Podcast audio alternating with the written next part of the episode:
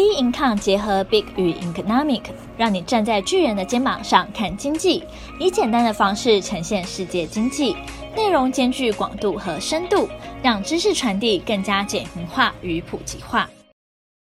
各位听众好，欢迎收听本周全球经济笔记。通膨引发全球大罢工，黑五消费美国独强，中国乌鲁木齐大火烧出反风控抗议。通膨引发全球大罢工，在消费者与零售商迎接黑色星期五促销活动之际，全球迎来大罢工。十二月九号，美国铁路运输系统准备发动大罢工，专家估计铁路罢工会将使全美约三十 percent 货物运输停顿，而引发通膨，影响能源、农业、制造、医疗看护和零售等产业。咨询公司安德森经济集团 AEG 预估罢工首日损失高达六千万美元，包括货运损失三千零九十万美元，长途客运列车中断的三百八十万美元，和铁路工人薪资损失的两千五百万美元。这些损失计算尚未包含铁路公司的投资人与管理层所得的损失，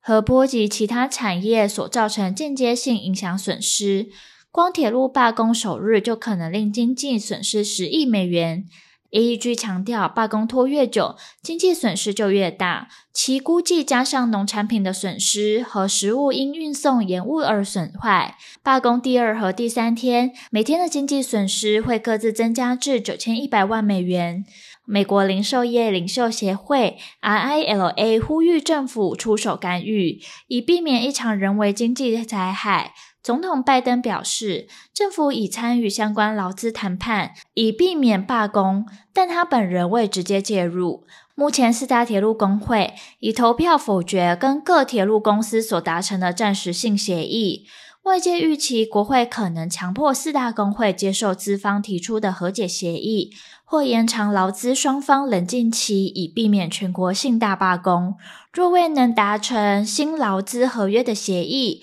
就准备联合在十二月九号发动大罢工。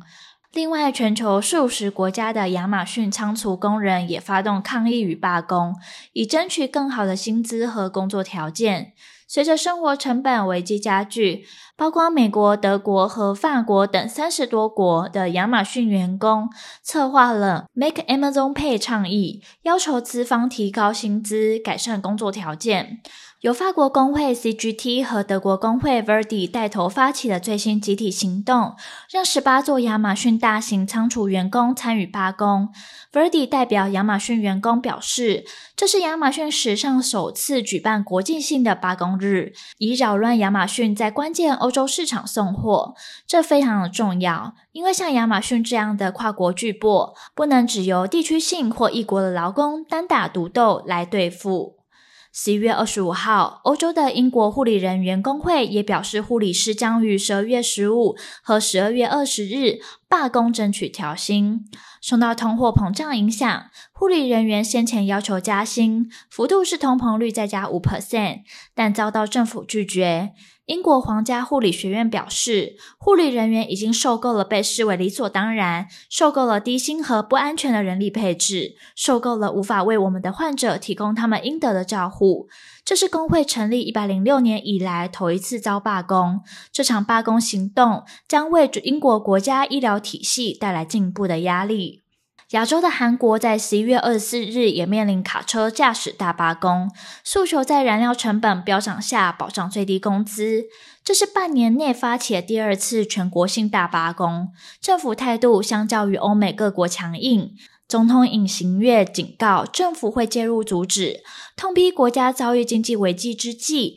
将供应链当人质，不但违法，也令人难以接受。不排除破天荒发布强制开工令。原因出口是韩国克服经济动荡及金融市场波动的关键所在，此举已扰乱该全球第十大经济体的多项产业。按照南韩法律，交通严重中断时，政府可发布开工令，强迫运输工人回到工作岗位，违者最高处以三年监禁或高达三千万韩元（约台币七十六万）的罚金。要是尹锡悦政府真发布强制开工令，将是韩国史上头一遭。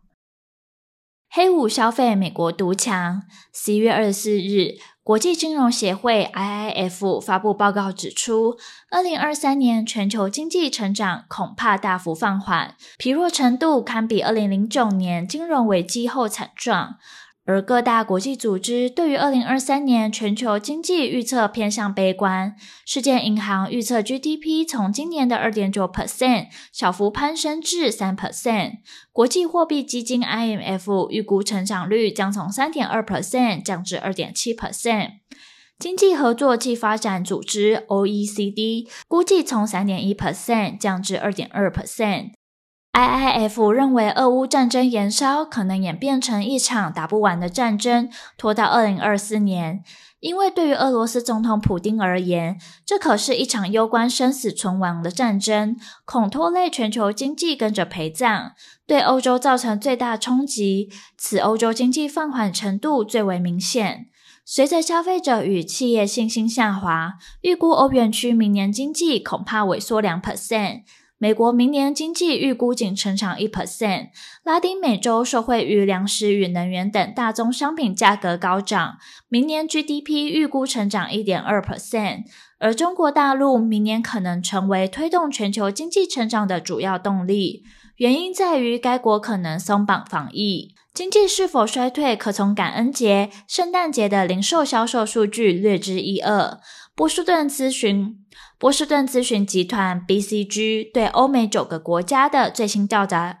波士顿咨询集团 （BCG） 对欧美九个国家最新的调查显示，今年的黑色星期五购物节，消费者今年仅计划在黑五购物节期间支出平均三百三十五美元。比起去年少五 percent，只有美国人打算增加消费支出六 percent，其他国家的消费者都因通膨使生活成本大增而勒紧腰带。已经陷入衰退的英国，消费者在今年黑五期间紧缩开销程度最大，计划支出的缩减幅度高达十八 percent，其次是德国和法国的十五 percent，再来是西班牙的十三 percent。英国人在黑五的整个周末将支出八十七亿英镑，较去年增加零点八 percent，但经通膨调整后，支出大幅萎缩。实体与线上零售商才刚走出疫情的低谷，现在又得面对许多消费者非必要开销缩水，零售商将折扣延长到整个月，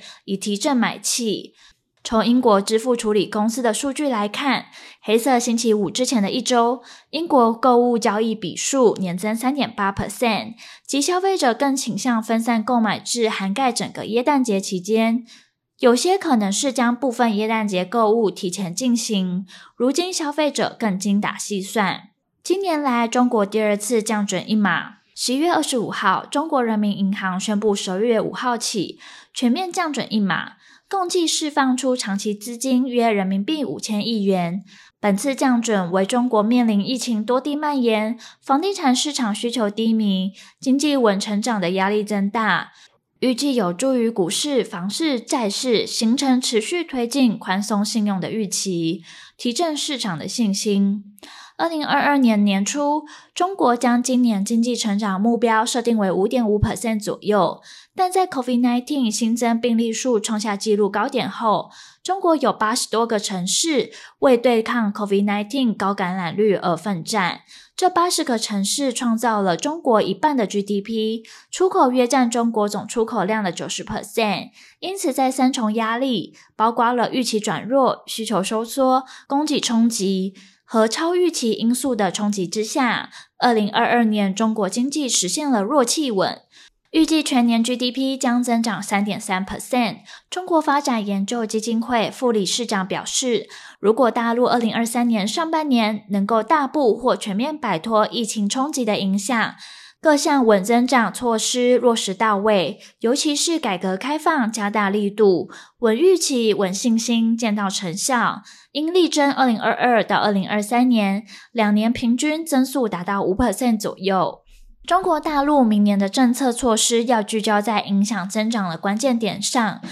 包含居民消费、房地产和平台经济。目前的需求收缩主要是居民的消费的收缩，内需不足也主要是居民的消费不足。在考虑到居民购房的消费的大幅度缩，在考虑到居民购房消费的大幅度萎缩，居民的总消费已经出现了收缩，因此今年来第二次降准。